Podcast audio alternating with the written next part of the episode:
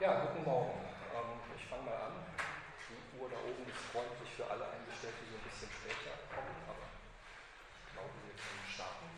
Ja, herzlich willkommen. Heute ähm, die erste ernstzunehmende inhaltliche Sitzung von unserer Vorlesung Hegels negative Dialektik. Ähm, nur ganz wenige formale Dinge vorweg. Erste Sache, meine Sprechstunde ist neuerdings montags von 14 bis 15 Uhr. Manche haben den Mittwoch so verinnerlicht, dass die ganz selbstverständlich da so ähm, vorbeikommen. Ähm, das hat sich geändert. Ähm, zweitens, ähm, auf Moodle steht jetzt fast alles. Also wir hatten Ihnen ja so drei verschiedene Abteilungen von Texten ähm, zur Verfügung gestellt. Das heißt, ein paar Auszüge Hegel-Primärtexte, auch was von Kant und von Sextus. Eine Abteilung Sekundärtexte über Hegel und eine ein Text auch über Kants äh, transzendentale Dialektik und eine Abteilung weiterführendes Adorno, Laclau-Move und so weiter. Da ist jetzt bis auf einen Text, der heute eingestellt wird, alles da. Ähm, das ist jetzt natürlich nicht so gedacht, erstens nicht, dass Sie da parallel irgendwie mitlesen, das habe ich ja letztes Mal schon gesagt, dazu sind ein bisschen viel Bezüge hier drin. Wenn Sie eher Anfänger sind und sinnvoll lesen wollen, orientieren Sie sich an der Phänomenologie. Ja, das ist, glaube ich, Zentrumstext hier sozusagen. Ähm, und andererseits bin ich natürlich offen, wenn Sie sagen, hier mir fehlt noch irgendwo irgendwas und ich weiß, was stelle ich natürlich auch noch gerne zusätzliche Literatur ein. Kann auch sein, dass sich im Laufe der Vorlesung ähm, etwas ergibt. Der letzte formale Punkt ähm, betrifft die Tatsache, ja. Ab heute gibt es ja noch Audiomitschnitte. Genau davon wollte ich jetzt sprechen. Ja. Äh, das ist der Punkt. Äh, ab heute können Sie, also wird die Sache mitgeschnitten. Ähm, hier stehen zwei Geräte, keine Ahnung, was das zweite ist. Jedenfalls können Sie ähm, den Audiomitschnitt über die philosophische Audiothek ähm, der, der äh, Philosophie in Wien ähm, immer einsehen, hätte ich jetzt fast gesagt, hören. Ja. Ähm, und das betrifft in einem Punkt etwas den Aufbau der Vorlesung. Ich habe mit den Kolleginnen und Kollegen von der Audiothek abgesprochen, ähm, dass ich generell am Schluss en bloc Gelegenheit zur Diskussion gebe, die dann nicht mit reinkommt in den Mitschnitt. Ganz einfach, weil hier nicht jeder, der was fragt, äh, sozusagen eingeschüchtert sein soll dadurch, dass dann hinterher das alles äh, öffentlich ist. Ähm, meine Gewohnheit sonst ist ja eher zwischendurch Gelegenheit für Fragen zu geben. Das ist natürlich unbenommen. Also wenn Sie sich bemerkbar machen und sagen, ich muss jetzt was fragen, dann tun Sie das und ich antworte auch. Ähm, dann wissen Sie aber eben, das taucht jetzt im Mitschnitt auf. Äh, während ansonsten versuche ich immer so gegen elf Schluss zu machen und dann eine Viertelstunde für Fragen, Diskussionen und so weiter ähm, einzuräumen. Genau. Ja? Gibt es ein Passwort für Moodle? Es gibt kein Passwort für Moodle. Sie können sich einfach selbst einschreiben auf Moodle. Vielleicht fragen Sie einen Ihrer Kommilitonen und Kommilitonen. Ich habe das selber ja nie als Student getan, aber ähm, das geht einfach mit Ihrer. Ja, das ist schon gerne, dass wir auch Normalerweise ist es so, dass das Seminar ja nur in äh, Moodle hineinkommt, warum angemeldet ist. Ja, das sind die zwei Modi, die es gibt. Entweder Sie sind, indem Sie zu einem Seminar angemeldet sind, automatisch bei Moodle eingeschrieben. Das funktioniert aber nur, wenn es eine Anmeldepflicht gibt und die gibt es ja in den Vorlesungen nicht. Deswegen ist es in den Vorlesungen so eingestellt, dass Sie sich selbst einschreiben können auf Moodle. Ähm, und ich hoffe, irgendjemand hat das schon erfolgreich getan und ich habe nicht wieder den entscheidenden Klick verpasst. Ja, ich sehe jemanden nicken. Okay. Ja, ähm, ich hatte ja letztes Mal diesen groben Plan ähm, hier schon mal an der Wand, den werde ich jetzt nicht mit Ihnen nochmal wiederholen, nur so, damit wir sehen, äh, wie es ungefähr abläuft. Wir werden heute über den frühen Hegel äh, in Bern und in Frankfurt sprechen. Das ist, was das äh, Thema der Vorlesung angeht, vielleicht etwas begründungsbedürftig, weil das eine Zeit ist, wo er wo die Vokabel negativ oder Negativität oder was auch immer überhaupt noch keine Rolle für ihn spielt. Ähm, es ist aber trotzdem sehr wichtig, weil es ähm, so eine gewisse Neigung gibt, wenn man sich bei Hegel für diese ganze Negativitätsproblematik interessiert und auch noch den Skeptizismus für wichtig hält, was ja hier ähm, sozusagen auch unser, unsere Perspektive sein wird, dass man ihn dann quasi als Epistemologen oder gar Erkenntnistheoretiker das Buch von Dietmar Heidemann, der Begriff des Skeptizismus, ähm, dass ich Ihnen jetzt heute als letztes unter den Sekundärtiteln noch im Auszug auf Moodle stellen werde, ist ein gutes Beispiel dafür. Das ist ein Buch, das empfehle ich jedem, der sich irgendwie für diese Thematik interessiert, weil es zu einem Teil eine sehr gute Einführung in Sextus Empiricus ist und andererseits eine sehr gute Auseinandersetzung damit, was Hegel aus dem Skeptizismus, aus dem antiken Skeptizismus. Es ist aber auch ein Buch, das ganz klar sagt, ich lese Hegel als Erkenntnistheoretiker. Ähm, was natürlich, wenn man seine Polemik gegen Kant anguckt, ähm, nicht, äh, also ohne Begründungsbedürfnis ist. Ähm, man muss den äh, Begriff Erkenntnistheorie sehr weit auslegen, um Hegel überhaupt in der Art als Erkenntnistheoretiker lesen zu können. Für mich ist dagegen wichtig äh, zu sehen, dass Hegel nicht nur von seiner Entwicklungsgeschichte her, wenn man es sozusagen mal biografisch auffasst, sondern auch von seinen systematischen Interessen her im Grunde von praktischen, von Fragen der praktischen Philosophie kommt, Gesundheit. Und deswegen, ähm, deswegen ist es sehr wichtig zu sehen, wie kommt er eigentlich dahin, dass er plötzlich Vokabeln wie Negativität, Negation und auch die Denkweise des Skeptizismus als Lösung bestimmter Schwierigkeiten einführen kann in sein Denken, die er vorher auf eine andere Weise nicht lösen konnte. Deswegen wieder früher anfangen. Wir werden dann in der zweiten Sitzung vor der Osterpause, die ja dann demnächst schon wieder ist, ähm, uns auch mit dieser Skepsis-Rezeption ein erstes Mal auseinandersetzen. Nach Ostern einmal Hegel in Auseinandersetzung mit Kants transzendentaler Dialektik, wie letztes Mal gesagt, neben Sextus die wichtigste philosophische Adresse für die Ausbildung seines eigenen dialektischen Denkens. Und auf Punkt 4 ist dann quasi der erste Knoten, wo wir im Zentrum dessen sind, was wir hier machen wollen. Ähm, da geht es tatsächlich um dieses eigene Konzept eines sich vollbringenden Skeptizismus, wie Hegel in der Phänomenologie entwickelt. Der Vorlauf ist aber wichtig, sonst hat man das von vornherein in einer schrägen Perspektive. Ja. Ich beginne mal etwas auf einem Umweg weil es ja auch darum geht, sich etwas so in Diskussionsfeldern zu verorten, ähm, die gerade im Schwange sind. Ähm, Sie sehen hier das Cover von äh, Henry Allison, äh, Allisons Kant's Transcendental Idealism, einem Standardwerk 1983 erschienen. Allison, einer der entscheidenden, wichtigen, tonangebenden Kant-Forscher, ähm, vor allen Dingen sein Buch über Kants Theorie der Freiheit kann ich jedem empfehlen, der irgendwie sich mit Kants praktischer Philosophie auseinandersetzt. Ähm, Allison ist ein, ein Typ von Forscher, den man ganz klar sagen kann, es ist ein Kant-Forscher. Der schreibt ein Leben lang über Kant sehr viele, sehr lesenswerte Texte, hat ein großes Netz von Partnern, mit denen er sich austauscht darüber. Diese, diese, das ist jetzt das Cover der Neuauflage, die ganz stark revidiert ist, weil er aus Diskussionen herausdenkt, weil er sozusagen seine Position auch revidiert, wenn äh, die Diskussion das ergeben hat. Aber es ist eine Diskussion unter Kant-Forschern, unter Eigennamenforschern sozusagen, die sich ganz stark darauf konzentrieren, was ist eigentlich ein transzendentaler Typ von Philosophie, wie kann man den rekonstruieren, wo sind die Probleme, wo sind logische Inkonsistenzen, wie kann besser machen und so weiter und so fort. Das heißt, man hat so eine gewisse Art von Philosophie-Philosophie, ja, für die das Thema eigentlich die Philosophie selber ist. Auf der anderen Seite haben Sie im selben Jahr Michel Foucault, der am Collège de France seine Vorlesung Le Gouvernement de Soi et des Autres hält. Ähm, sehr bekannt geworden. Der späte Foucault hat ja nochmal ein paar seiner theoretischen Parameter stark verschoben.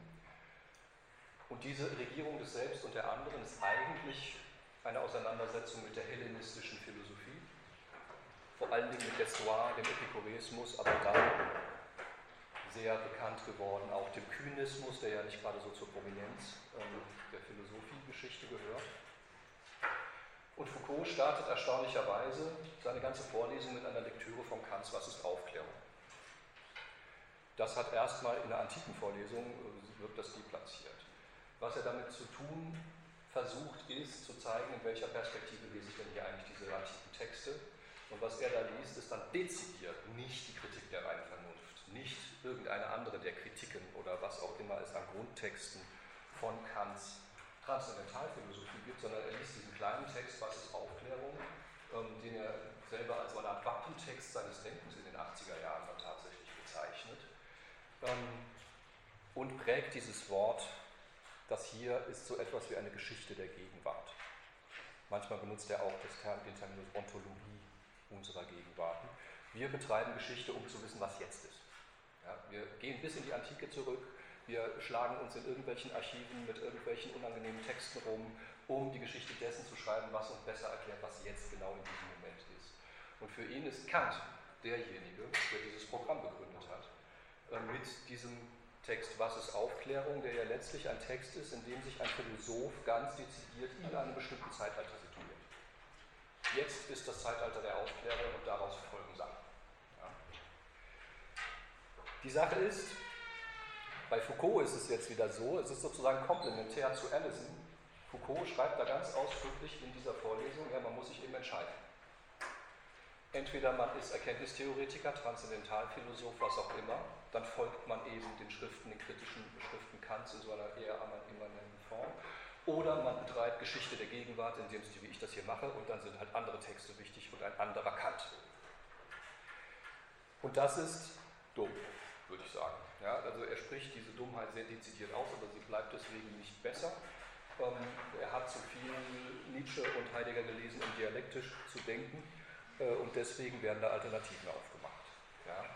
Äh, wir müssen jetzt einen anderen Weg einschlagen und lesen deswegen aber auch zum Verzweifeln wenig Texte, immer dieselben Texte und immer diese nur historisch-anthropologischen Texte. Das wird dadurch nicht falsch, es ist Großartiges dabei rausgekommen. Aber wenn man sozusagen Kant ernsthaft als Ausgangspunkt für philosophische Fragen nimmt, schneidet man sich natürlich viel ab, ja, indem man sagt, ja, wir stehen jetzt hier an einer Weggabelung, äh, und wir müssen jetzt so. Warum erzähle ich das alles? Ganz einfach deswegen, weil der Versuch, nicht diese Gabelung aufzumachen, sondern genau den Bezug zwischen transzendental-philosophischen Systemanspruch der Philosophie und ihrer historischen Selbstsituierung in einem bestimmten Zeitalter, genau diesen Bezug ernst zu nehmen und selber als philosophisches Problem zu stellen, das war Hegels Programm, ganz kurz gesagt. Das ist der Punkt, wo Hegel herkommt. Um das etwas deutlicher zu machen, warum das eine ganz und gar angemessene Art ist, mit Kant umzugehen, nur zwei kurze Passagen aus der Einleitung zur Kritik der reinen Vernunft. Und zwar derjenigen zur ersten Auflage, kurze Werbung für die Ausgaben des Meiner Verlages. Wenn Sie Kant in der Meiner Ausgabe haben, haben Sie die Vorrede zur ersten Auflage. Wenn Sie die in der Surkamp-Ausgabe haben, haben Sie die nicht weil die nur die zweite Auflage dokumentiert. Also es spricht nach wie vor vieles für gute Editionen, weil einem sonst ganze Textstücke wegbrechen. Und gerade diese, diese Vorrede zur ersten Auflage der Kritik der reinen Vernunft ist ein sehr wichtiger ähm, und sehr einflussreicher Text. Ähm, Kant konzidiert in diesem Text, ähm, dass die Auseinandersetzung mit der Schulmetaphysik seiner Zeit, die Auseinandersetzung mit dem, was philosophischer Mainstream war, ähm, von einer gewissen Langeweile geprägt ist, äh, sogar von Überdruss. Er sagt Überdruss, hat so einen Baudelaire'schen Unterton. Ja, wir, wir sind irgendwie vollkommen, ähm, ach, können es nicht mehr sehen. Und er sagt, das ist intelligent, dass das so ist. Das ist sozusagen ein intelligenter Affekt. Da steckt eine Erkenntnis drin. Und er fährt dann da fort, indessen ist diese Gleichgültigkeit, die sich mitten in dem Flor aller Wissenschaft ereignet und gerade diejenigen trifft, auf deren Kenntnisse wenn dergleichen zu haben wäre, man unter allem am wenigsten Verzicht tun würde, nämlich die Metaphysiker, also diejenigen, die eigentlich unverzichtbar sind, aber die trotzdem gerade diesen Überdruss auf sich ziehen. Indessen ist das doch ein Phänomen, das Aufmerksamkeit verdient. Diese Gleichgültigkeit ist offenbar die Wirkung nicht des Leichtsinns, sondern der gereiften Urteilskraft des Zeitalters, welches sich nicht länger durch Scheinwissen abspeisen lässt und eine Aufforderung an die Vernunft das beschwerlichste aller Geschäfte, nämlich das der Selbsterkenntnis, aufs Neue zu übernehmen und einen Gerichtshof einzusetzen, der sie bei ihren gerechten Ansprüchen sichere. Dagegen aber alle grundlosen Anmaßungen nicht durch Machtsprüche, sondern nach ihren ewigen und unwandelbaren Gesetzen abfertigen könne. Und dieser ist kein anderer als die Kritik der reinen Vernunft selbst. Das heißt, dieses Projekt einer Kritik der reinen Vernunft wird hier als Einsetzung eines Gerichtshofes beschrieben. Wir werden in einer späteren Sitzung noch darauf kommen, dass Kant das tatsächlich mit Hobbes als so eine Art von Ausgang aus dem Naturzustand, als Sicherung eines zivilen Zustandes in der Philosophie begreift. Da ist ein politischer Zug selbst in dieser Gründungsakt, ja, Einsetzung eines Gerichtshofes, die Kritik der reinen Vernunft.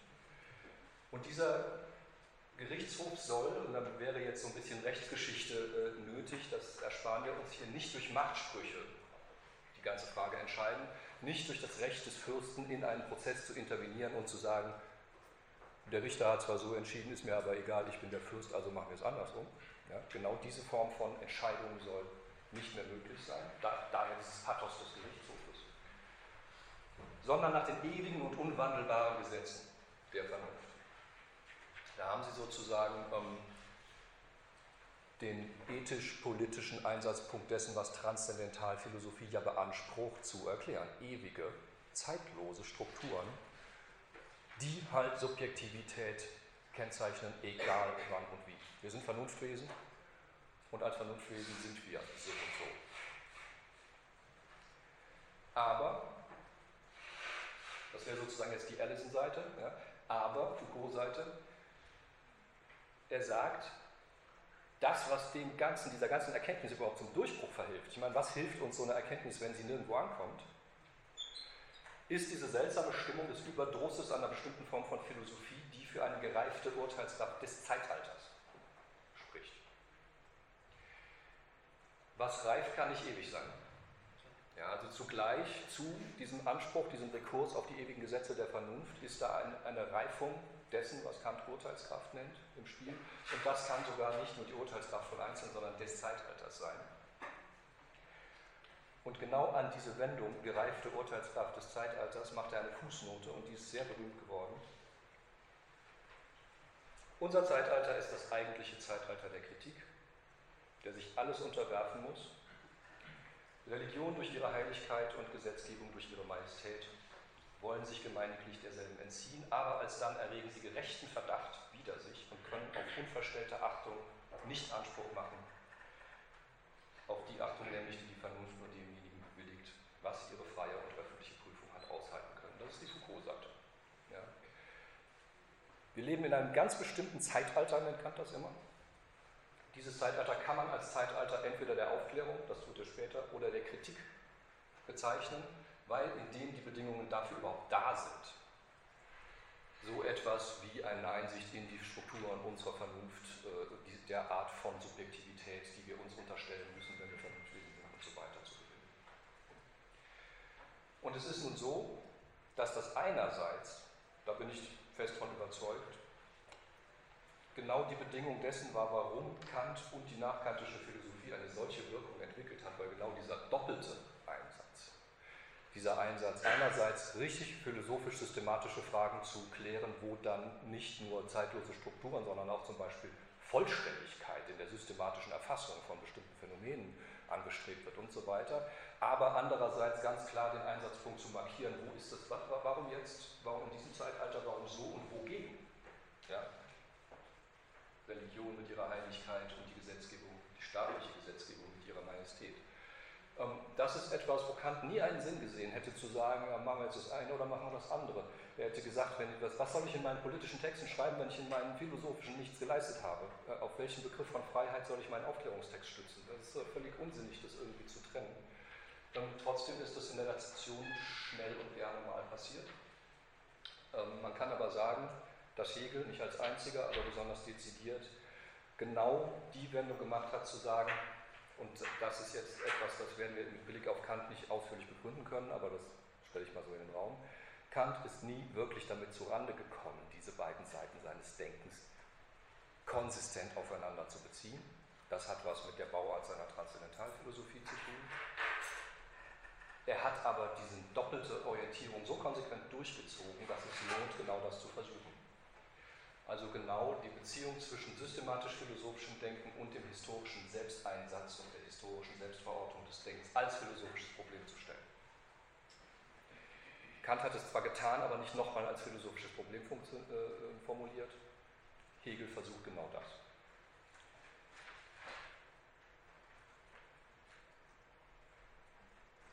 Ja, ich werde Ihnen die Folien auch auf Moodle stellen, deswegen ab und zu so ein kleines Nachsätzchen dieses Verhältnis.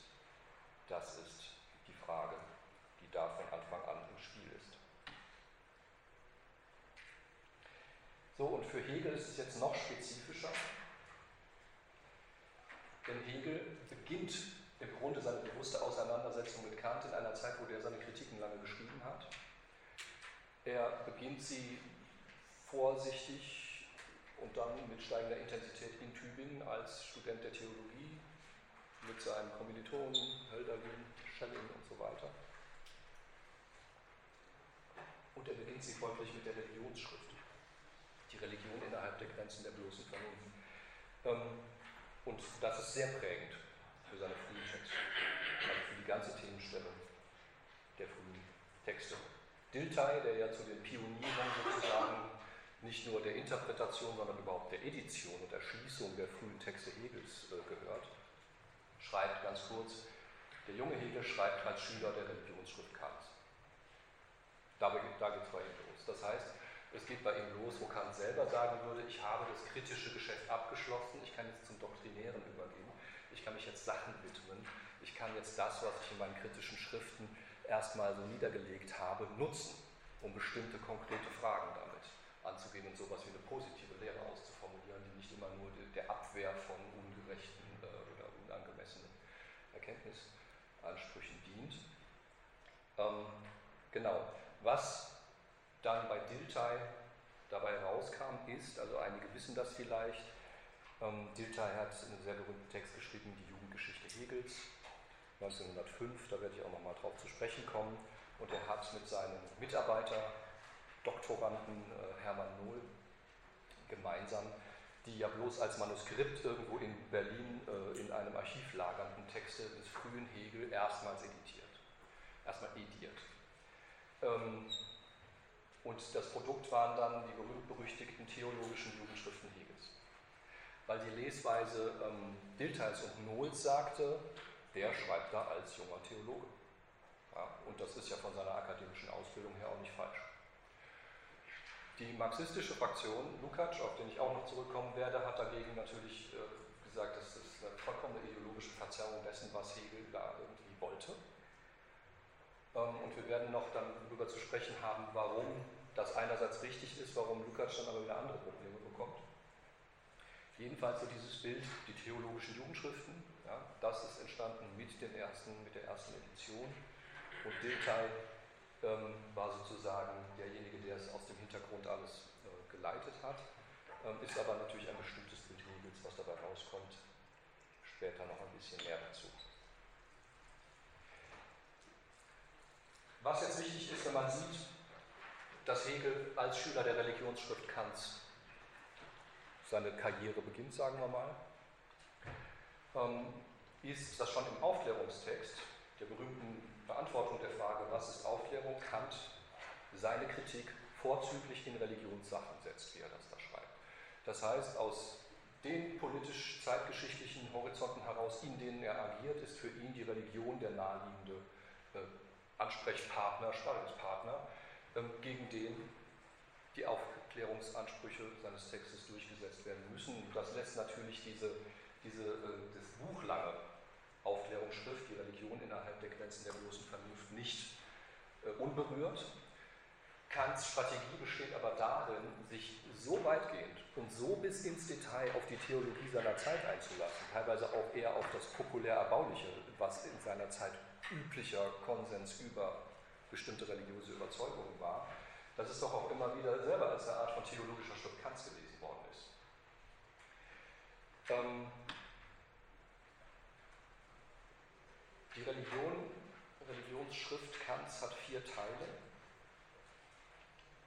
Und ich will da nur ganz kurz was zu sagen, um zu sehen, wo Hegel da einsetzt. Der erste heißt von der Einwohnung des bösen Prinzips neben dem Guten.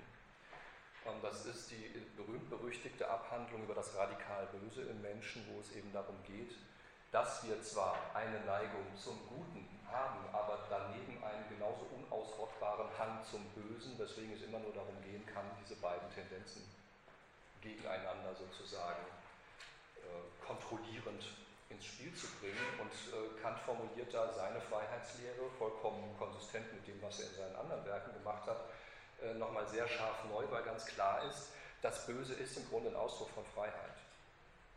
Die Möglichkeit, sich für die falsche Maxime entscheiden zu können, verlangt Freiheit. Und für Kant ist das Böse ja nicht, wie so manche ganz populäre und leider auch in Schulbüchern verbreitete Lesweise meinen, das Böse ist ja nicht die Neigung, die Sinnlichkeit, die Leidenschaft oder was auch immer. Das Böse ist, sich für die falsche Maxime zu entscheiden. Das Böse ist rational geradezu begründet. Es liegt in einer Wahl, in einer falschen Wahl. Und um diese Wahl treffen zu können, muss ich frei sein. Wenn Sie sich wundern, dass der junge Hegel, da werden wir jetzt nicht länger drüber sprechen, aber wenn Sie sich wundern, dass der junge Hegel ständig über das Verbrechen schreibt, dann hat das was damit zu tun, dass das Böse Signum von Freiheit ist. Und dass wir mit der Idee, dass Philosophie Freiheit als zentrales Thema setzt, sofort das Verbrechen mit im Spiel haben. Der zweite Teil der Religionsschrift heißt vom Kampf des guten Prinzips mit dem Bösen um die Herrschaft über den Menschen. Also das ist auch in dem Stil, das könnte so ein religiöses Erbauungsbuch sein, ja, vom Kampf über die, um die Herrschaft über den Menschen. Ähm, das beginnt mit, mit einer kleinen Etymologie, wo, wo äh, Kant schreibt, ja, die Tugend, Virtus, ist schon von der Etymologie her Kampf. Die ist schon von der Etymologie her eine Auseinandersetzung mit einem Gegner. Da muss was durchgekämpft werden. Und da ist natürlich für ihn der Einsatzpunkt, seine Pflichtethik äh, ins Spiel zu bringen. Es ist aber auch leider Gottes der erste Text, viel zu spät der erste Text, wo er mal sehr dezidiert darüber schreibt, was eigentlich alles moralisch nicht relevant ist und folglich auch gar nicht mit dem kategorischen Imperativ beurteilt werden muss, weil wir würden ja verrückt werden. Das hätte er besser mal irgendwie ein bisschen früher in eine seiner Schriften geschrieben. Leider ist es da. Also diese ersten beiden Teile der Religionsschrift sind für das Verständnis von Kants praktischer Philosophie extrem wichtig, würde ich sagen. Dann kommt aber der Teil, wo der junge Hegel und seine Freunde sozusagen ihren Standpunkt erstmal gefunden haben, der Sieg des guten Prinzips über das Böse und die Gründung eines Reich Gottes auf Erden. Reich Gottes. Das war die Formel, die sie sich gegenseitig in ihre Poesiealben geschrieben haben, als sie in Tübingen studiert haben. Also Reich Gottes war sozusagen die Formel, unter dem das politische Programm dieser äh, jungen, desorientierten Theologiestudenten. Und ähm, dazu ist natürlich wichtig zu wissen, dass das bei Kant ganz einfach so etwas wie den Verein freier Menschen bedeutet. Das hat mit Gott nur insofern zu tun, als ja die ganze Strategie der Religionsschrift darauf hinausläuft, in der natürlich vollkommen religiös imprägnierten Sprache der Zeit ein ethisches Programm zu setzen. Und wichtig ist, dass für den Tübinger Kreis und vor allen Dingen für Hegel das Interessante in dem Moment anfängt, wo es nicht mehr ums Individuum geht, sondern um das Reich Gottes. Und das heißt nach Kants Idee um eine ethische Gemeinschaft. Es geht nicht mehr um den Einzelnen, bei Kant geht es ja, wenn es um ethische Fragen geht, ganz dezidiert und erstmal nur um den Einzelnen und die Maxime bleibt immer meine Maxime und so weiter und so fort. Aber für Hegel war der Punkt der, was mache ich denn, aber wie komme ich denn von da aus zu einem interessanten Programm, auch politischen Programm für eine Gemeinschaft. Und bei Kant kann das nur ein ethisches Programm sein. Also, man muss sozusagen das Ethische ins Politische verlängern hochproblematischer Ansatz von ihm her, also von seinem Denken an dem Punkt 1793 eigentlich kaum mehr anders möglich. Ja. Aber es ist so diese Idee, man muss quasi über die existierende politische Gemeinschaft mit ihren rechtlichen Institutionen, mit Staat und Kirche und allem, was sie hat, wie so eine zweite Folie, selbe Akteure, aber andere Perspektive, eine ethische Gemeinschaft drüberlegen. Das sind dann keine anderen Leute, ist ja klar, aber sind diese Leute anders agierend, in einer anderen Einstellung. Diese Einstellung ist natürlich diejenige, die Kant in seiner Ethik umgelegt hat. Und das, da knirscht es. Ja, da knirscht es im Gebet, wenn man von so einer konsequent individualistischen Ethik aus plötzlich ein Gemeinschaftsprogramm äh, entwerfen will. Entschuldigung. Aber genau das war es, was so die jungen Kantianer interessiert hat, weil es ja ganz einfach auch ein Punkt war, wo klar war, da kommen wir jetzt nicht so ohne weiteres und so treu mit Kant hin. Von der Strategie der Religionsschrift her ist dann wichtig das vierte, der vierte Teil, weil da klar wird, das Ganze läuft selbst von dieser populären Inszenierung her nicht einfach nur auf den Triumph des Reich Gottes auf Erden hinaus, sondern dann wird innerhalb der ja als Prinzip verteidigten Religion und ihrer Praktiken unterschieden vom Dienst und Afterdienst unter der Herrschaft des guten Prinzips oder von Religion und Pfaffentum. Da sind wir am nächsten wieder an dem, was die Aufklärungsschrift macht. Und da nur ein ganz kleines Zitat, bevor wir zu Hegels Schriften kommen. Was versteht Kant unter Afterdienst? Ähm, er versteht darunter eine Form, einen Dienst zu versehen, die den Zweck, zu dem man ihn versieht, dementiert oder verkehrt. Das heißt, ich bin zwar zu einem bestimmten Zweck als Diener einer bestimmten Sache angestellt und auch legitimiert, aber die Art, wie ich diesen Dienst versehe, verkehrt sämtliche Verhältnisse, die das eigentlich mal ähm, zum, diesen Zweck mal hervorgebracht haben. Sie verwandeln, sagt er, über die Beamten der Kirche Dienst der Kirche in eine Beherrschung der Glieder derselben. Ob sie zwar, um diese Anmaßung zu verstecken, sich das bescheidene Titel des Ersten, also des Dienstes. Ja. Das heißt, auch bei Kant ist der lange Vorlauf, in dem er letztlich seine praktische Philosophie in einem theologischen Vokabular reformuliert, Vorbereitung für eine sehr harsche Kritik, ähm, wo das Pfaffentum im Titel des Kapitels steht. Das war so ungefähr das Feld, auf dem sich Hegel bewegte, wenn er, wie Dilthey sagt, als Schüler der Religionsschrift Kants da an den Start ging. So, und derjenige Text, über den ich heute etwas mehr noch sagen möchte, ist die Positivität der christlichen Religion. 1795, 96 in Bern entstanden.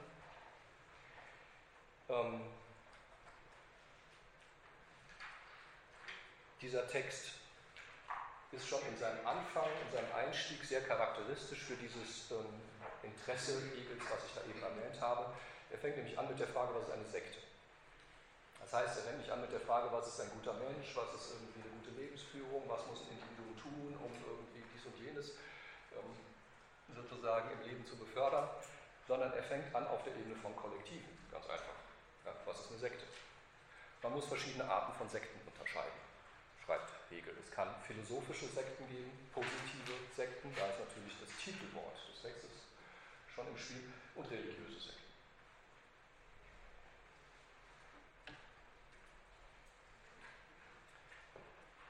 Er schreibt da, eine Sekte setzt überhaupt Verschiedenheit der Lehre, der Meinung, gewöhnlich Verschiedenheit von den Herrschenden oder auch nur von anderen Meinungen voraus eine philosophische Sekte kann man eine solche nennen, die sich durch ihre Lehren von dem, was wesentlich für den Menschen Pflicht und Tugend ist, durch ihre Vorstellungen von der Gottheit unterscheidet, Verwerfung und Unwürdigkeit nur an Abweichung von der Sittlichkeit, nicht an Irrtümern, die über die Art, wie sie deduziert wird, knüpft, den Volksglauben der Fantasie dabei für eines denkenden Mannes unwürdig, aber nicht für sträflich hält.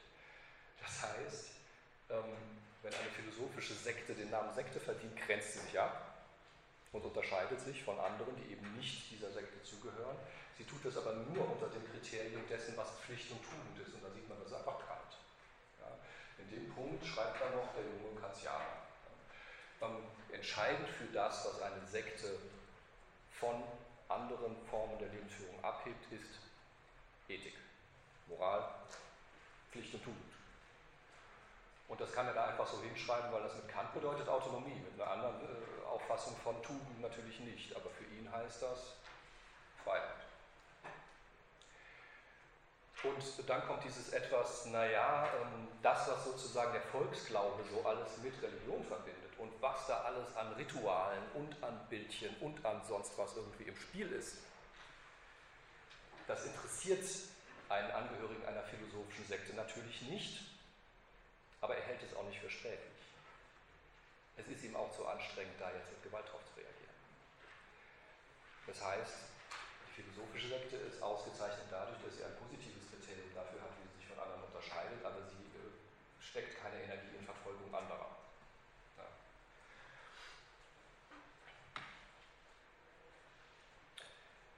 Einer philosophischen Sekte, so fährt er fort, sollte man nicht eine religiöse als eine positive entgegensetzen, die außer der Sittlichkeit auch das, was eigentlich nicht auf Vernunft beruht,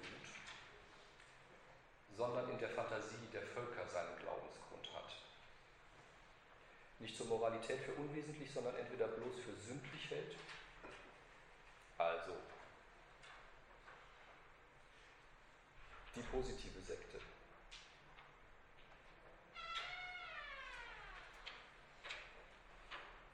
Hält das, was in der Fantasie der Völker seinen Glauben hat, also das, was eben schon Volksglauben hält, äh, hieß.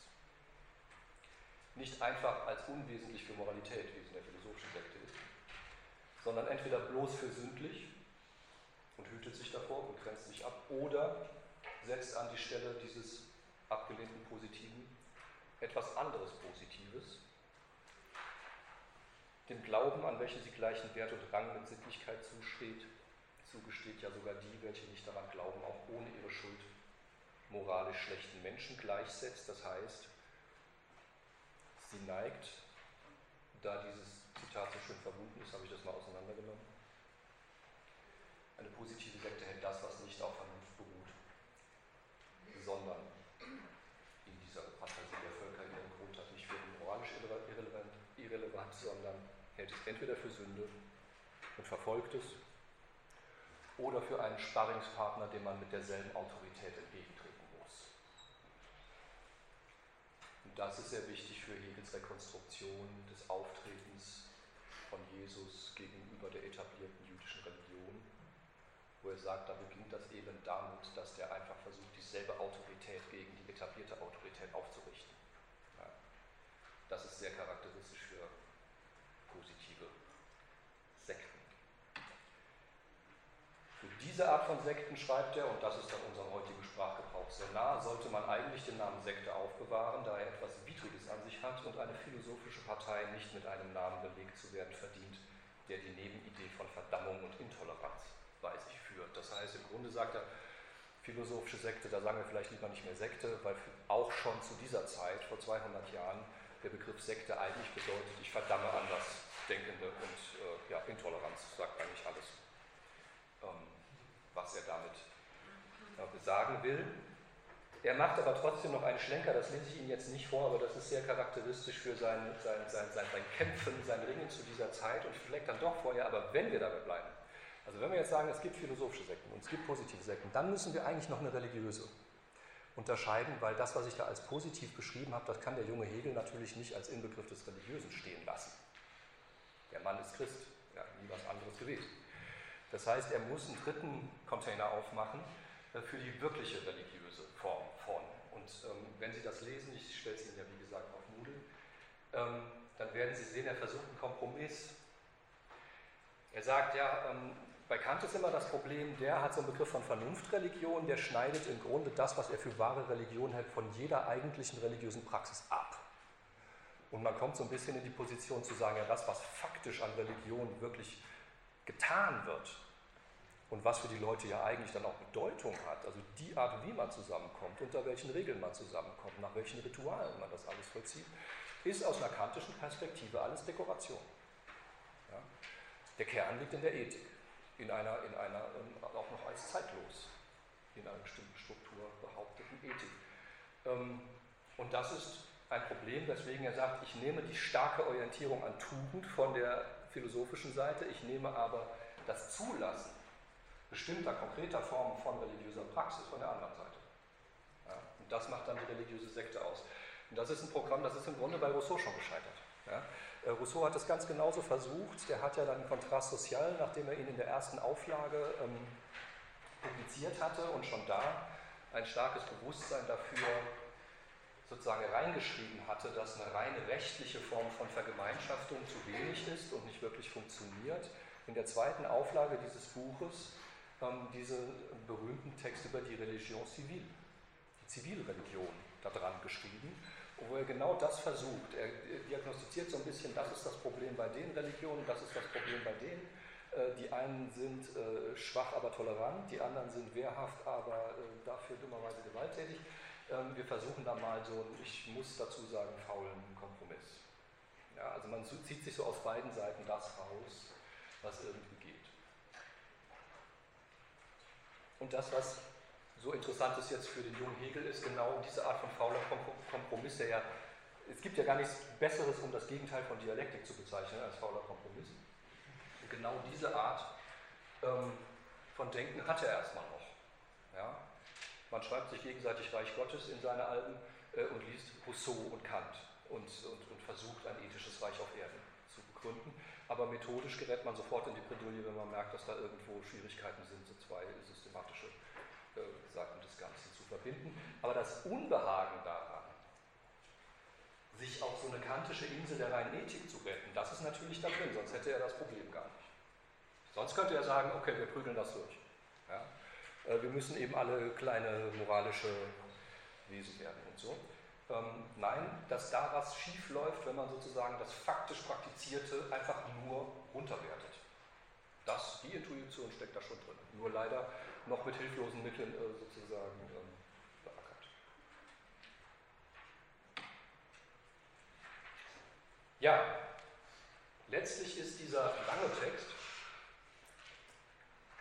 den Karl äh, Rosenkranz, ähm, Hegels erster Biograf, für seinen literarisch besten hält.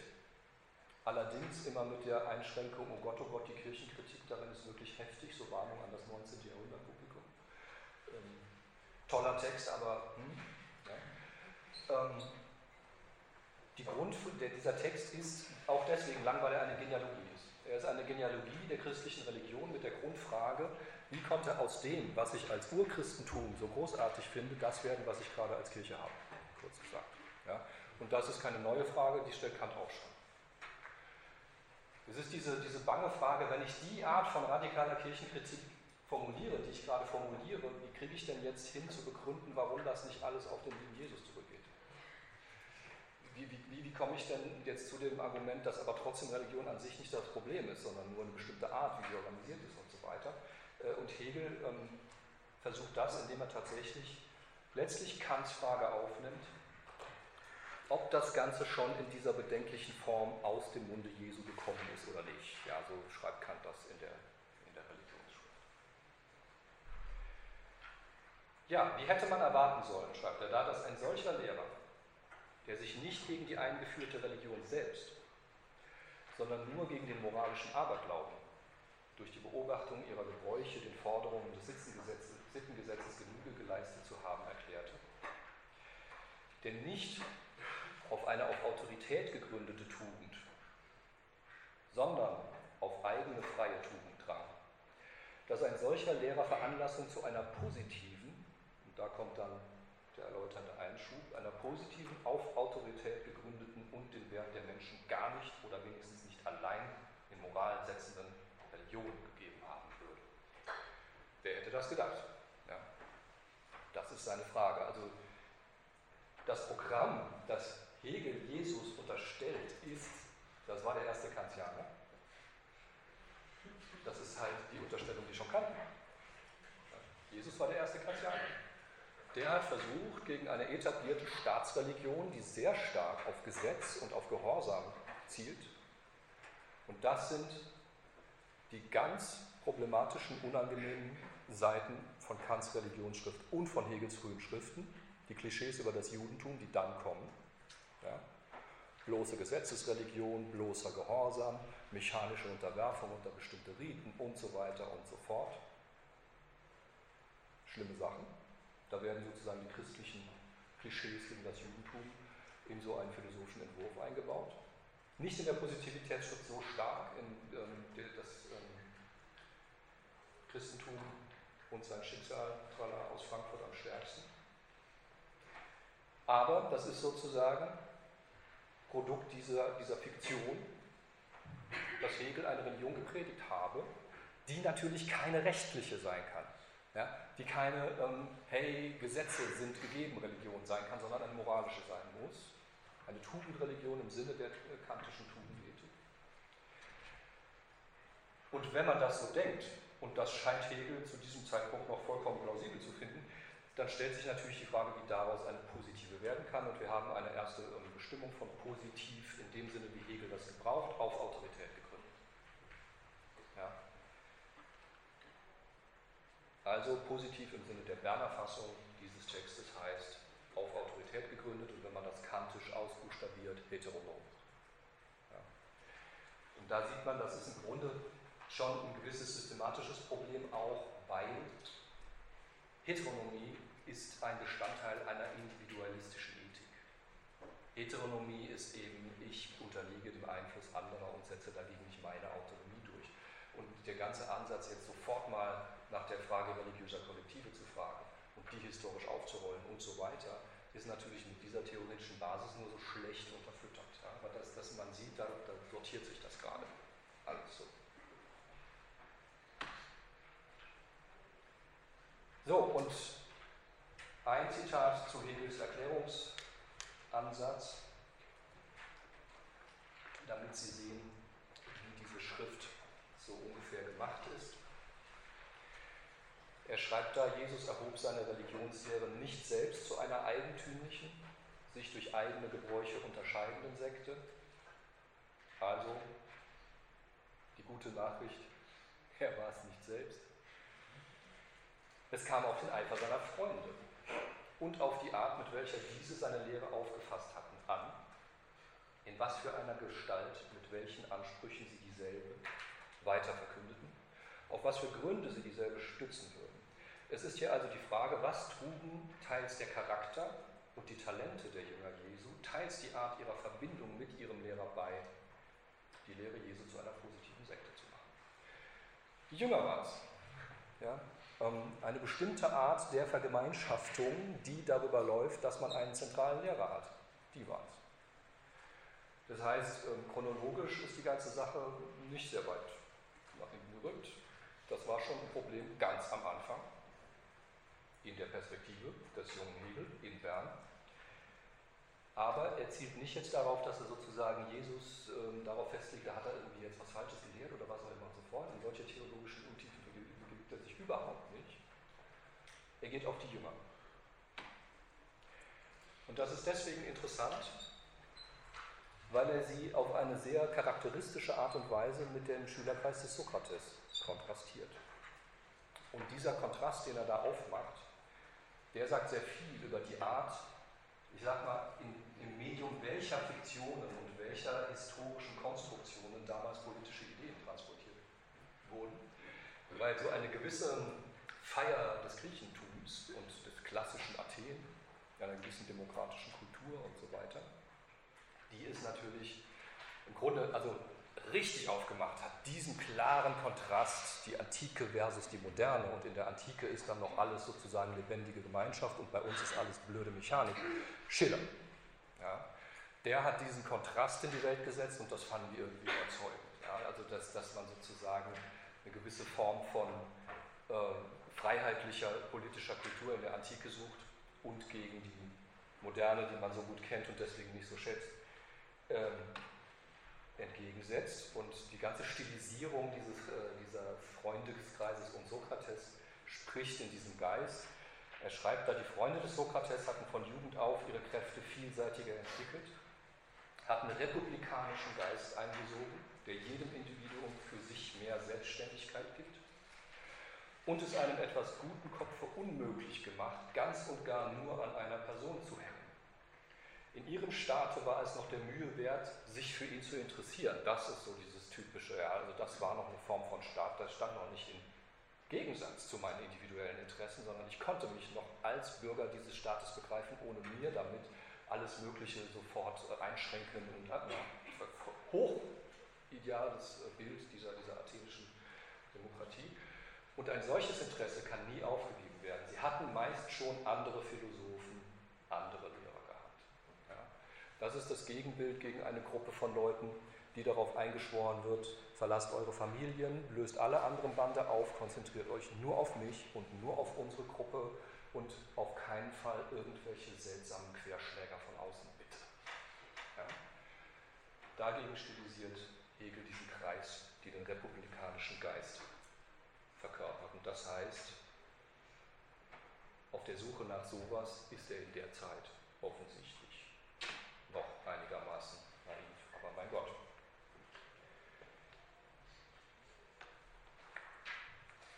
So, ähm, jetzt kann man mit dieser Textlage extrem unterschiedlich umgehen, das hatte ich eben ja angedeutet. Es gibt von Dilthey diese Jugendgeschichte Hegels, die wichtige Linien der späteren Hegel-Lektüre vorgespurt hat, indem sie den jungen Hegel als Kant-Kritiker sofort präsentiert.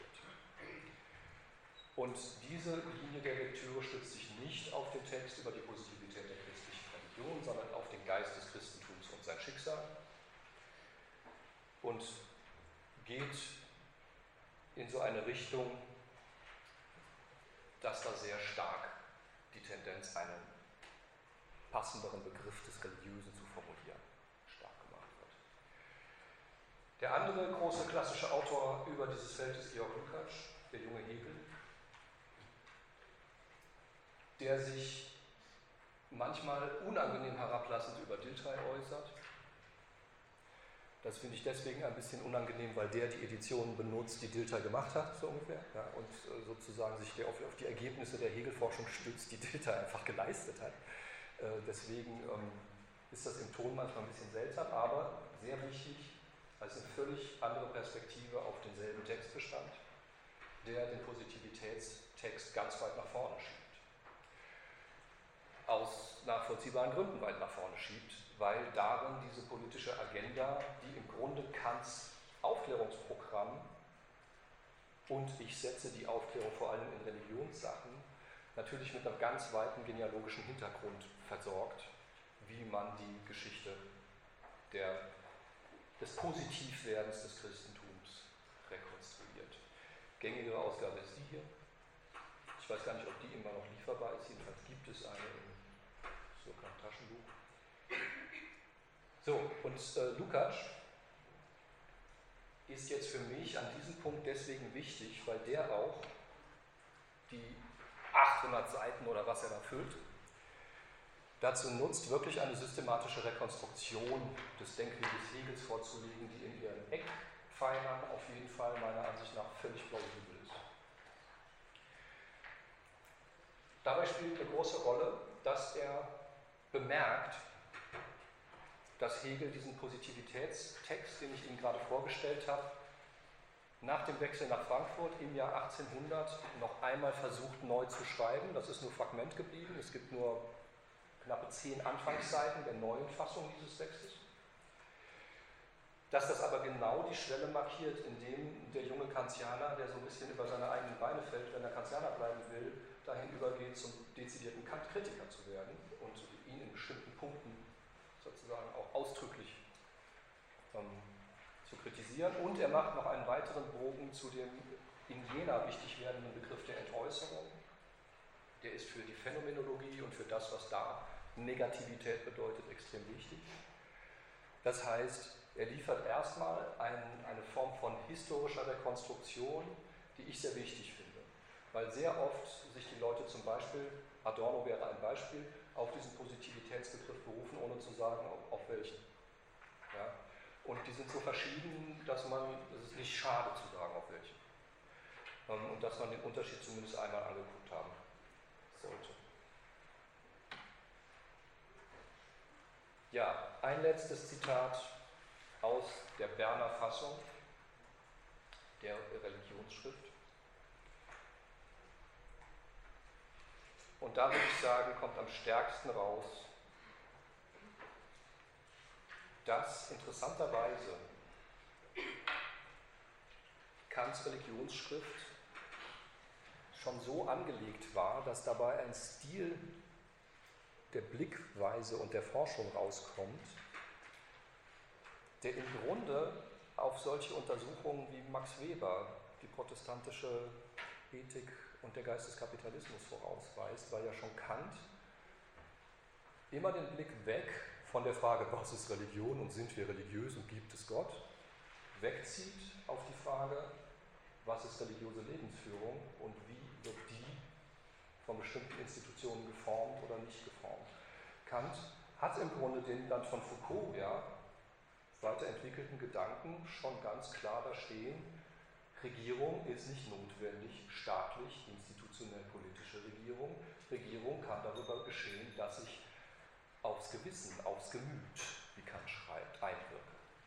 Und das ist mindestens so wichtig, weil wenn ich ein politisches System habe, in dem die Leute äh, von vornherein irgendwelche Alltagsgewohnheiten und Systematiken ausgeprägt haben, die dem vollkommen entgegenlaufen, dann habe ich, also es muss normalerweise irgendwie zusammen funktionieren.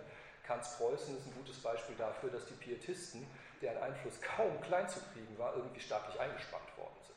Und sozusagen äh, zu Kants Zeiten, als der vor, vor Hörsälen stand, war der Pietismus einfach Staatsreligion in, Preußen. Ja. Ähm, und dieser Gleichklang ist aber regierungstechnisch sehr wichtig, wenn man keine Disziplinarprobleme haben will. Ja. Das heißt, im Grunde hat er schon ähm, die Perspektive auf religiöse Lebensführung auf den Tisch gebracht, die Weber dann in soziologischen Untersuchungen ausformuliert hat, egal was man jetzt von den Ergebnissen im Einzelnen hält. Ja. Ähm, aber diese Perspektive ist da und das, das sehen Sie hier auch bei Hegel, wo er vom moralischen System der Kirche spricht. Das ist jetzt natürlich nicht der Systembegriff, den er später hat, wenn er irgendwo sozusagen die Wissenschaft der Logik äh, als, als ein System der, oder, oder die Enzyklopädie als ein System der Wissenschaft behauptet, sondern er gebraucht den Begriff so, wie Max Weber ihn gebraucht, wenn er von Systemen der Lebensführung spricht. Es gibt halt Ordnungen der Lebensführung, ähm, die bestimmte Regeln haben. Und eine sehr mächtige dieser Ordnung ist das moralische System der Kirche. Und in diesem moralischen System ist ein Hauptzug, dass es auf die Religion und auf unsere Abhängigkeit von der Gottheit gebaut ist. Das Fundament, worauf es erbaut ist, ist nicht eine Tatsache unseres Geistes, ein Satz, der aus unserem Bewusstsein entwickelt werden könnte, sondern etwas Gelerntes. Und die Moral ist also nicht eine selbstständige, in ihren Grundsätzen unabhängige Wissenschaft. Das Wesen der Moralität, also nicht auf Freiheit gegründet, nicht Autonomie des Willens, da ist ganz klar, das Programm ist Autonomie. So, hallo. Wie sieht das in dieser Neufassung aus in Frankfurt? Da steigt Hegel sofort so ein, dass klar ist, die Perspektive ist verschoben. Also er wiederholt jetzt nicht den ersten Anfang und sagt, man kann diese Sekte und diese Sekte unterscheiden und so weiter und so fort und sortieren wir das Feld, sondern er geht im Grunde einen Schritt zurück und spricht über den zeitgenössischen, in seiner Gegenwart üblichen Umgang mit dem Thema Religion. Er situiert sich selbst. Also er situiert das, was er in Bern gemacht hat, selbst in seiner Zeit und reflektiert sich als jemanden, der eine bestimmte Perspektive einnimmt. Und da schreibt er, der Begriff der Positivität einer Religion ist erst in neueren Zeiten entstanden und wichtig geworden. Hegel hat es nicht erfunden. Im Grunde ist es ja sehr nah an dem, wir von positivem gesatzten Recht sprechen. Ja, die positive Religion ist die, die an bestimmte Institutionen, an bestimmte Konventionen und so weiter gebunden ist. Eine positive Religion wird der natürlichen entgegengesetzt. Das ist der kantische Standpunkt. Natürliche Religion ist unsere äh, Religion als Vernunftwesen. Und damit wird vorausgesetzt, dass es nur eine natürliche gebe, weil die menschliche Natur nur eine ist. Dass aber der positiven Religionen viele sein können. Das heißt, er setzt sofort an bei diesem Problem, wo man hinkommt, wenn man das mit Kant formuliert, na klar, es ist unsinnig, mit einer Transzendentaltheorie mehrere Begriffe von Religion zu entwickeln. Es gibt eine, die vernünftige, die natürliche Religion. Und dann komme ich im zweiten Schritt dahin, dass ich sage, naja, das, was ich so historisch vorfinde, da gibt es natürlich die mannigfaltigsten Varianten. Aber mein Gott, wenn wir da mal alles Überflüssige abziehen, landen wir ja doch wieder bei der natürlichen. Ja, so. Das ist so ähm, der Gestus, der da drin ist. Und das ist genau der Punkt, wo Hegel merkt, das war so das, wo ich am meisten dran gehangen habe, an dieser Voraussetzung. Ähm, und damit muss ich einsteigen. Und das, was er dann dazu schreibt, ist jetzt in die andere Richtung sehr polemisch. Er schreibt, allein diese Erklärungsart setzt eine tiefe Verachtung des Menschen, einen grellen Aberglauben an seinen Verstand voraus. Da sehen Sie schon eine begriffliche Unterscheidung, ähm, die er später systematisch durchziehen wird. Kant ist für ihn Verstandesphilosophie. Er schreibt da nicht Vernunft. Und das äh, wird er auch später, wenn er sozusagen gegen Kant optiert, immer schreiben, ähm, da ist der Verstand im Spiel. Und setzt einen grellen Aberglauben an, naja, die Allmacht sozusagen, die einzige Bedeutung des Verstandes voraus. Und sie lässt die Hauptfrage unberührt, nämlich die Angemessenheit der Religion an die Natur zu zeigen, wie die Natur in verschiedenen Jahrhunderten modifiziert war. Mit anderen Worten, man fragt nach der Wahrheit der Religion in Verbindung mit den Sitten und dem Charakter der Völker und Zeiten und die Antwort ist, dass sie eitel, Aberglaube, Betrug und Dummheit war. Ja, also mit diesem unhistorischen Begriff von Natur des Menschen, der da immer drin steckt. Kant kennt auch die Formulierung die Bestimmung des Menschen, die dann die moralische, die vernünftig moralische ist. Ähm, komme ich dahin, dass ich alles abqualifizieren und als Aberglaube und Dummheit äh, bezeichnen muss, was historisch vorliegt. Am meisten wird auf die Sinnlichkeit geschoben und so weiter. Ich werde das jetzt nicht ähm, alles noch ausführlich vorlesen, aber man sieht, er wechselt von der Perspektive dessen, der aus der Partei der Vernunftreligionsbefürworter schreibt, zur Perspektive dessen, der sich fragt, was heißt das eigentlich, aus dieser Perspektive zu schreiben und wer sind die Gegner und warum sehen die Gegner so aus, wie sie aussehen, wenn ich daraus schreibe. So, das ist deswegen wichtig, weil das eigentlich schon ein richtiger Schritt in Richtung dialektischen Denken ist. Das Bewusstsein, selber eine Seite eines Widerstreits zu sein, ist im Grunde sozusagen die Minimaleintrittkarte, wenn man überhaupt irgendwie in diese Art von Denken reinkommen will. Und genau diese Erkenntnis vollzieht Hegel 1800 in Frankfurt. Noch ohne jedes Vokabular, das in die Richtung des dialektischen Denkens ähm, führen würde. Und wir müssen natürlich war das eine Meldung? Nein. Und wir müssen natürlich jetzt sehen, was heißt das für den Begriff der Positivität?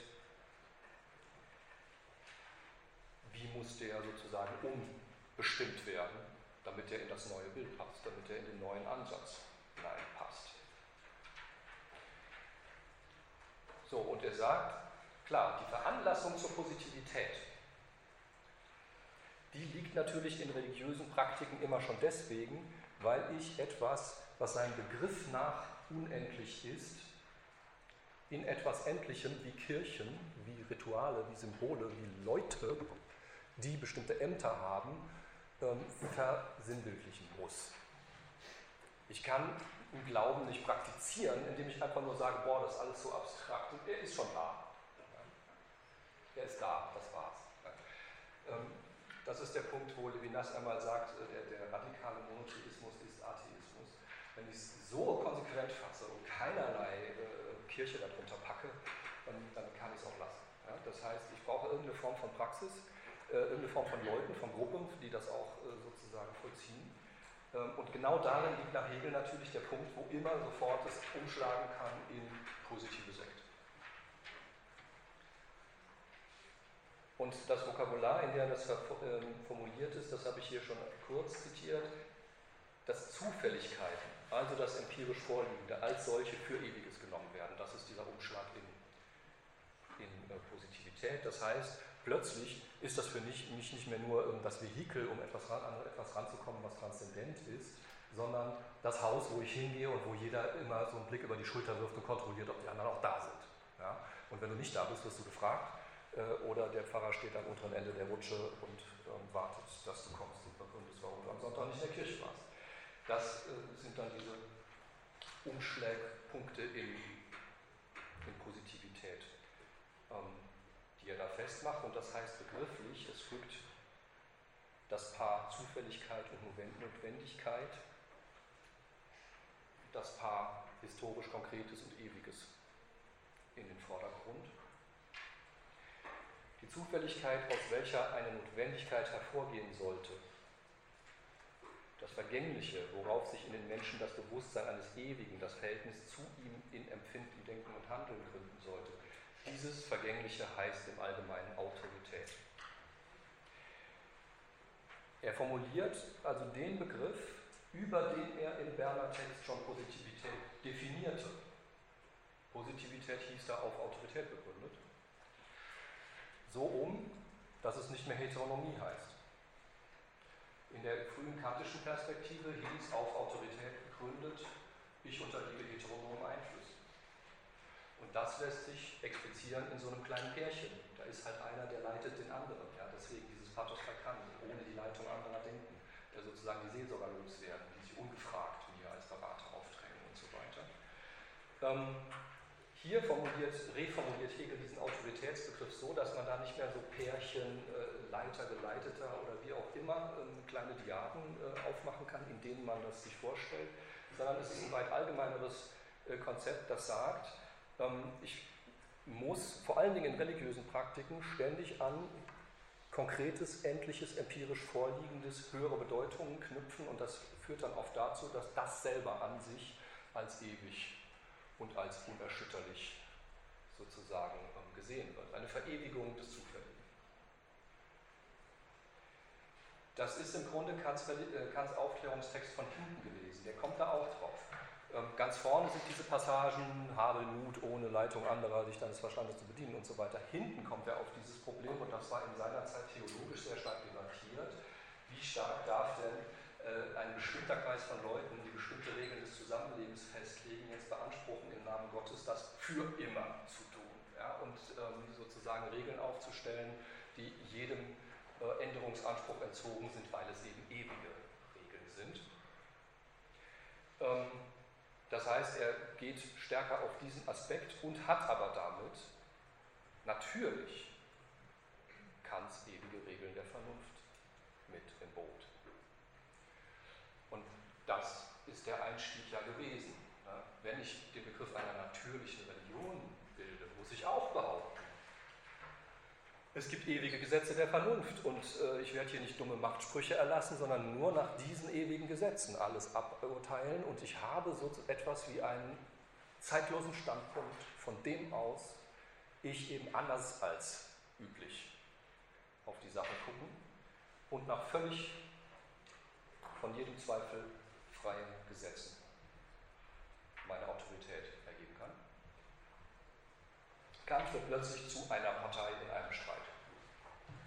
Und damit der junge Hegel selbst, also Selbstkritik. Er war ja sozusagen treuer Kantianer. Ja, um es auf einen Punkt mal zu bringen, die entscheidende Verschiebung der Perspektive. Aufklärung wird nicht mehr als der neutrale Standpunkt in Anspruch genommen, von dem aus sich beurteilen ließe, ob eine Religion positiv oder natürlich ist. Sie ist Selbstpartei und sonst bliebe Kants Selbstsituierung seiner Philosophie im Zeitalter der Kritik auch eigentlich ohne wirkliche Konsequenz. Und da merken Sie, das, was Sie bei Hegel später in der Phänomenologie tatsächlich als philosophische Darstellungstechnik haben, hat er einmal quasi selber durchgetourt.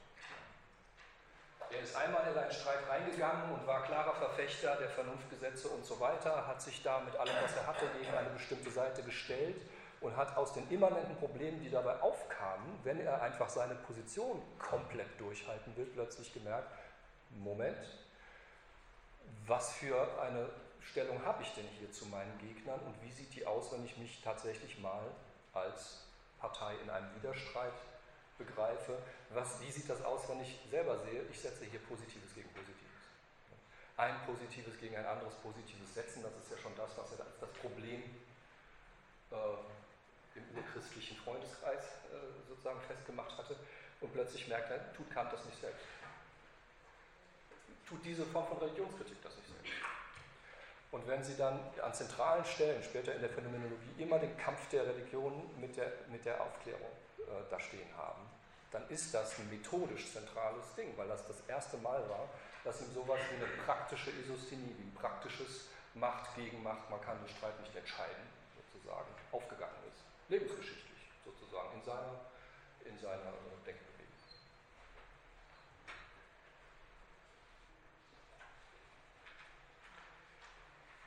Das lese ich Ihnen nicht vor, da sehen Sie nur, dass Hegel später, wenn er in seinen Vorlesungen zur Geschichte der Philosophie über Kant schreibt, er sehr gerne die kantische Philosophie als eine stilisiert, die sich selber eine bestimmte Form von Autorität zuschreibt. Eine reine Autorität, die sich ja nur auf Vernunft stützt. Das heißt, der praktische Blick auf theoretische Fragen ist bei ihm immer drin.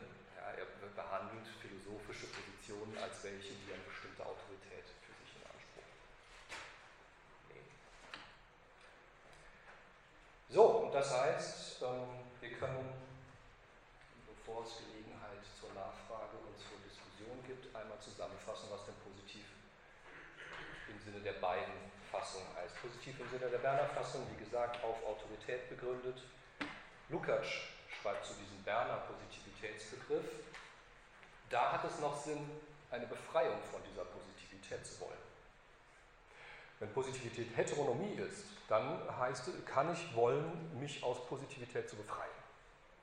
Einfach die Leitung durch andere zurückzuweisen und mich auf meinen eigenen Verstand zu stellen und so weiter und so fort. Positivität, schreibt er, bedeutet hier also vor allem die Aufhebung der moralischen Autonomie Und das ist schon wichtig festzuhalten, weil das ist natürlich das weitaus meinste des überlieferten Textes dieser Schrift, wo der Begriff so gebraucht wird und der zweite, spätere Gebrauch ist schon extrem anders. Positiv im Sinne der Frankfurter Neufassung des Textes heißt, eine kontingente, partikulare, vergängliche Ordnung als notwendig total ewig setzen. Da steckt natürlich sowas drin, wie später zum Beispiel unter dem Titel der zweiten Natur thematisiert worden ist. Ähm, das Problem, dass Ordnungen, die im Wesentlichen Machtordnungen sind, die Konventionen arbeiten, sich als natürliche ausgeben. Ähm, und das muss man ja überhaupt nicht religiös begründen. Derzeit bekommt man überall irgendeine Anthropologie hinterhergeworfen, die einem sagt, dass genau das und das das Wesen des Menschen ist und deswegen ne, man da jetzt nicht mehr politisch drüber zu diskutieren braucht, weil der Mensch halt so ist. Das ähm, ist ja auch ein gern genommenes liberalistisches Grundargument. Ähm, das heißt, das Ganze hat sich wegverschoben von äh, kleinen Pärchen, wo der eine den anderen leitet und man äh, Ansprüche zurückweist und so weiter, auf die Ebene von Ordnungen, vorzugsweise sozialen Ordnungen. Wer sich aus einer in diesem Sinn positiven Ordnung befreit, kann das nur, indem er sich auf eine andere Ordnung stützt. Das ist die Konsequenz. Also man kann jetzt nicht mehr sagen, hey, raus in die allgemeine Vernunft, ja, oder irgendwie, und ich habe sozusagen so einen Standpunkt, auf den ich mich immer verlassen kann, weil der halt jeder empirischen bestimmten Ordnung entzogen ist. Man kann nur sagen, ja, es gibt andere Ordnungen, die ich gegen die vorliegende spielen kann. Wenn ich wie Hölderlin sage, ach, wäre ich doch nicht in eure Schulen gegangen, dann muss ich sehen, wohin denn? Kann ich einfach sagen, ich gehe weg. Ich, ich transzendiere, ich diffundiere. Ich muss irgendwo eine andere äh, Ordnung sozusagen dagegen setzen. Dabei garantiert nichts, dass diese andere Ordnung nicht ihrerseits positiv wird, das ist klar.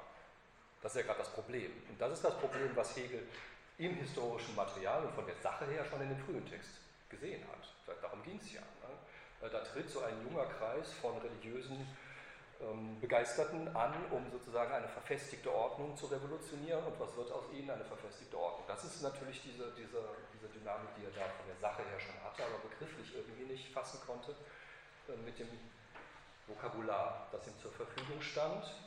An die Stelle dieses Positiven etwas anderes Positives setzen, das war die Formulierung, die wir da hatten. Ansatzpunkt des emanzipatorischen Anspruchs, den behält er natürlich, bleibt zunächst nur die Minimalforderung, dass eben mehr als eine Ordnung im Spiel ist. Und das ist erstmal wenig. Ja. Das hat er sozusagen in, in, in, der kleinen historischen Inszenierung, in diesem bei, bei Sokrates Schüler, sie hatten meist schon andere Philosophen, andere Lehrer gehabt. Ähm, das ist ein kleiner, aber wichtiger Unterschied. Ja. Ähm, es gibt sozusagen auch andere etablierte Kreise, in denen man auch bewegen und die man gegen das Vorfindliche ausspielen kann. So, abschließend noch einmal Lukács, weil ich ihn schon zum ersten Positivitätsbegriff zu Wort kommen lassen habe. Er schreibt, Positivität, der Positivitätsbegriff wird in der Frankfurter Fassung zusehends historisiert, in dem Sinn, wie ich das gerade versucht habe darzustellen, weshalb die schroffe Ablehnung von Positivität keine sinnvolle Option mehr darstellt. Und das ist sehr wichtig. Ähm, ich glaube, ich habe in der letzten Sitzung erwähnt, dass äh, Giorgio Agamben ja diesen kleinen Text Was ist ein Dispositiv geschrieben hat, wo er Hegels Positivitätsbegriff in Anschlag bringt, um Foucaults Dispositivbegriff zu erklären. Und äh, die Korrespondenzen sind äh, da. das würde ich überhaupt nicht bestreiten. Aber Agamben geht die ganze Zeit aus nicht von dem Frankfurter Positivitätsbegriff, der sehr gut mit Foucaults Begriff des Dispositivs zusammenpassen würde, sondern von dem Berner Positivitätsbegriff. Und das heißt dann plötzlich, man kann gegen Dispositive kämpfen, ja, man kann das Handy aus dem Fenster werfen, man hat plötzlich Dispositive als so eine Art von Sparringspartner sich gegenüber, äh, die so eine Art von Befreiungsakt erlauben. Und das ist natürlich weder in Hegels Frankfurter Perspektive noch in Foucaults Perspektive irgendein sinnvoller, also so kann man das nicht sagen. Ja.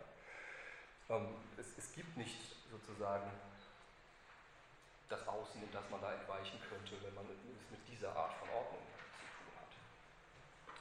So, darin sieht Lukács ein Fortschreiten zur Dialektik.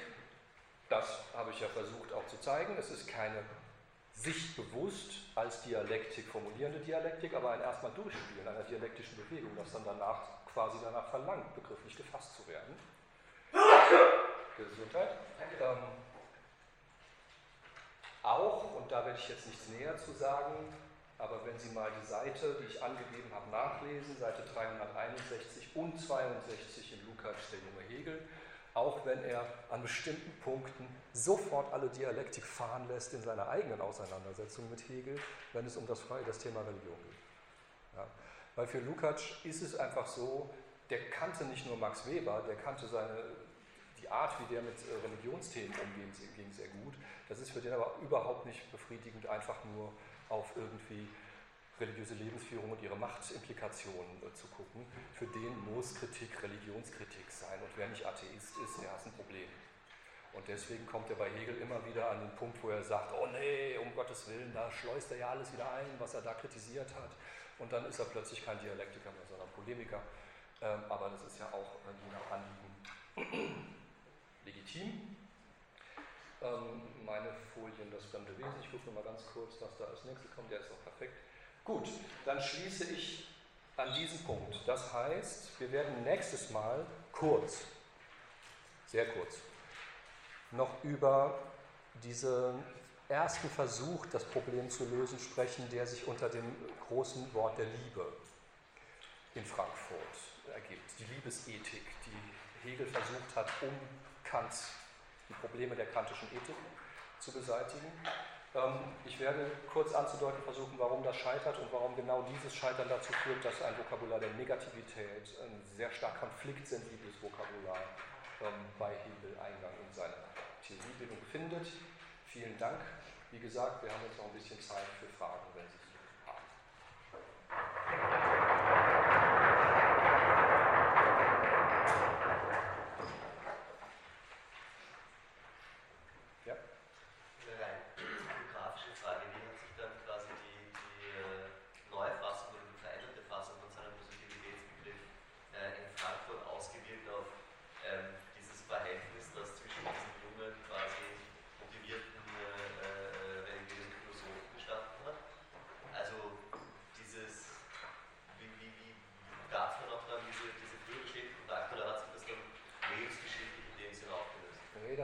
Ist ganz interessant. Ähm, Frankfurt ist für Hegel eigentlich ein Tiefpunkt geografisch gesehen, eine tief melancholische und einsame Zeit, ähm, wo der Kontakt zu seinen alten Leuten ein bisschen eingeschlafen ist. Jena, da kommt es wieder.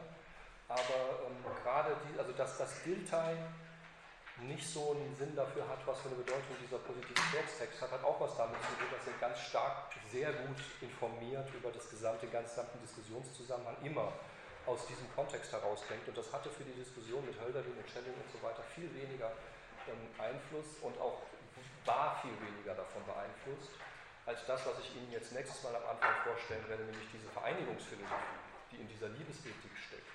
Da ist Hölderlin ganz massiv, also die Gesprächszusammenhänge mit ihm ganz massiv aber ähm, da sind diese Positivitätstexte eher abgekoppelt. Die sind allerdings für das, was Hegel dann in Jena selber als philosophisches System auf die Beine stellt, extrem wichtig. Das ist aber mehr was, was so sein Projekt, so seine Geschichte mit Kant sozusagen dann ist, wie, er das macht. Ja? Äh, Sie haben kurz erwähnt, dass bei Adorno nicht so ganz klar ist, auf welchen Positivitätsbegriff er sich jetzt bezieht. Äh, würden Sie ihn eher beim Werner oder beim Frankfurter? Er muss den Frankfurter meinen. Also das, das muss er eigentlich weil, weil er sagt, ähm, seine, seine Hegelkritik ist ja sehr stark eine des, des, des Totalitäts- und Identitätsdenkers Hegel und er sagt kurz gesagt, Hegel restauriert später die Form von Positivität, die er als junger Mann bekämpfte, wie Adorno sagt. Und das kann eigentlich nicht heißen, er restauriert einfach Heteronomie in so einem kantischen Sinne oder sowas. Ich glaube schon, dass er da ähm, die Nähe dessen, was Hegel positive Sekte nennt, zu einem bestimmten philosophischen Systemdenken im Kopf hat und das hat ja Hegel selber. Also indem er diesen neuen Begriff prägt, hat er ja Kant plötzlich mit dem Boot, ja, aufgrund Verewigung von irgendwelchen Werten. Aber es ist auf jeden Fall der Frankfurter Begriff. So, passend zu Adorno. Sie, haben ja gerade ausgeführt, ähm, wie Hegel dann zu dem Punkt kommt, wo er merkt, da steht Positivität gegen Positivität nicht. Ja. Dass es nicht so einfach ist, so eine Art äh, Gerichtshof der Vernunftposition sozusagen einzunehmen und dann zu glaubt man, der da dem enthoben ist. Ja. Ähm, ist dann, könnte man dann Dialektik, also das, das, das dialektische Denken, das Hegel dann später entwickelt, kann man das eigentlich als Versuch sehen, sozusagen dieses Dilemma zu überwinden und letztlich doch wieder zu so einer Art Gerichtshof der Vernunft zu kommen? Oder? Das ist die Lesweise, die ich hier nicht verfolge. Ja, ja. aber aber das, das, ist genau eigentlich in dieser Adorno, äh, in diesem Aperçu drin. Ne? Dass man sagt, so, was will der jetzt eigentlich später? will er Kants Gerichtshof besser errichten, und zwar so, ähm, dass im Grunde klar ist, dieser Gerichtshof verarbeitet eben auch noch diese Polemiken und Positivität gegen Positivitätsproblematiken. Und das wäre von Kant her gesehen eigentlich vollkommen schlüssig. Da werde ich in der vierten Sitzung, glaube ich, noch drauf kommen. Ähm, weil bei dem es ja so ist, der sieht ja innerhalb dieses Gerichtshofes quasi einen Ort vor, wo genau das durchgespielt wird, nämlich die Antinomien. Ja, also wir haben sozusagen Platz für Streit, aber bitte ordentlich. Ja, so, und ähm, wenn man Hegel jetzt als ein ähm, Fortsetzer dieses kantischen Antinomiendenkens liest, dann kann man sagen, ja, vielleicht. Ja, und diese, diese Tendenzen gibt es. Ähm, ich werde versuchen zu zeigen, dass die interessanten Züge bei Hegel da liegen, wo er noch an dem Punkt ist, wo er das nicht schon wieder zu einem neuen System schließt und dummerweise läuft diese Grenze quer durch die Phänomenologie. Das sehen Sie daran, ähm, dass die Einleitung des Buches, die am Anfang geschrieben war, und die Vorrede des Buches, die nach der Vollendung der Phänomenologie geschrieben ist, völlig unterschiedliche Tonlagen anschlagen. In der Einleitung gebraucht er den Begriff des Systems genau zweimal. Einmal im Sinne des wissenschaftlichen Systems, aber einmal auch genau im Sinne, wie er hier vom moralischen System der Kirche spricht und wie Systeme aufeinanderprallen in so einem sozialen Sinne. Das heißt, das ist sozialtheoretisch sehr gut brauchbar, wie er da spricht. In der dann danach geschriebenen Vorrede kommt ständig dieses Ganze als das Ziel äh, rein, auf das das alles zuläuft. Ähm, und äh, da würde ich sagen, ähm, hat Adorno vollkommen recht, dass er sagt, ich kann hier einfach den Hegel nehmen, ich muss sozusagen diese Linie auf eine geordnete Art und Weise beiseite kriegen. Ähm, es wird sich dann herausstellen, dass es da unterschiedliche Optionen gibt. Bei Adorno finde ich immer schwierig, dass er keinen Machtbegriff hat. Hegel hat den nämlich, also es geht ja nicht um Foucault, Hegel hat den. Ähm, aber das ist dann eine andere Frage.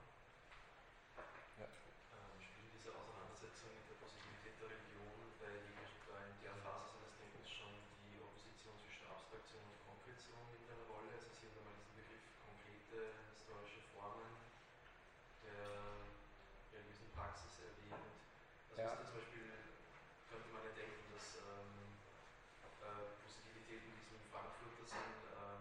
ja. die Abstraktion von konkreten, ja. zufälligen ja. Formen der Glaubenspraxis darstellt, man könnte es auch irgendwie umdrehen und anders auffassen. Ja. Philologisch gesehen ist es, glaube ich, so, dass ähm, der, der Abstraktionsbegriff als klarer terminologischer Begriff in Jena erst reinkommt. Ähm, die, die, ähm, diese, ähm, der Geist des Christentums und sein Schicksal äh, ist mehr der Versuch, das ist so zu einem klassischen Topos derer geworden, die sagen, Kants Ethik ist formalistisch und man muss das so à la Schiller gegenkoppeln, indem man sozusagen der Neigung wieder Einlass in dieses Ding gibt. Da ist natürlich eine Abstraktionskritik drin. Kants Ethik ist auf eine schlechte Weise abstrakt, aber Hegel formuliert es nicht so. Der Abstraktionsbegriff selber kommt bei ihm in dem Moment rein, wo er plötzlich der anderen Überzeugung ist, dass er sagt, man muss da durch. Ja, es ist Verstandesdenken, das hatte ich ja eben erwähnt. Ne? Er sagt bei Kant immer, ähm, das ist eine Verstandesphilosophie. Verstandesdenken ist für ihn schlecht abstraktes Denken. Eines, das beim Abstrahieren als, als dem Prozess der Negation im Grunde, ja, weg, absehen von, stehen bleibt. So kommt Kant zum Ding an sich. Ja. Ähm, lesen Sie ähm, äh, Kraus, äh, Kant und das Problem des Ding an sich, der sagt, zeigt sehr schön, wie die Negativität bei Kant genau in diesem Abstraktionsmoment steckt, wo er zum Ding an sich äh, kommt. Ähm, und Hegel ist dann eben der, der Auffassung, dass man ohne diesen Abstraktionsprozess nicht auskommt. Ja, und das ist so ein bisschen die Verführung erstmal gewesen, so eine schöne, aus dem Vollen schöpfende, auf eine affektive Basis gebrachte und sehr religionsoffene Form von Ethik da zu formulieren. Er merkt, das ist es nicht. Ähm, aber es ist für ihn dann immer ein Moment des Denkens, über das man wieder raus muss, wenn man äh, ins Konkrete sozusagen Aber es ist für uns eine wichtige Frage, weil natürlich Abstraktion eine Form von Negation ist. Eine der vielen.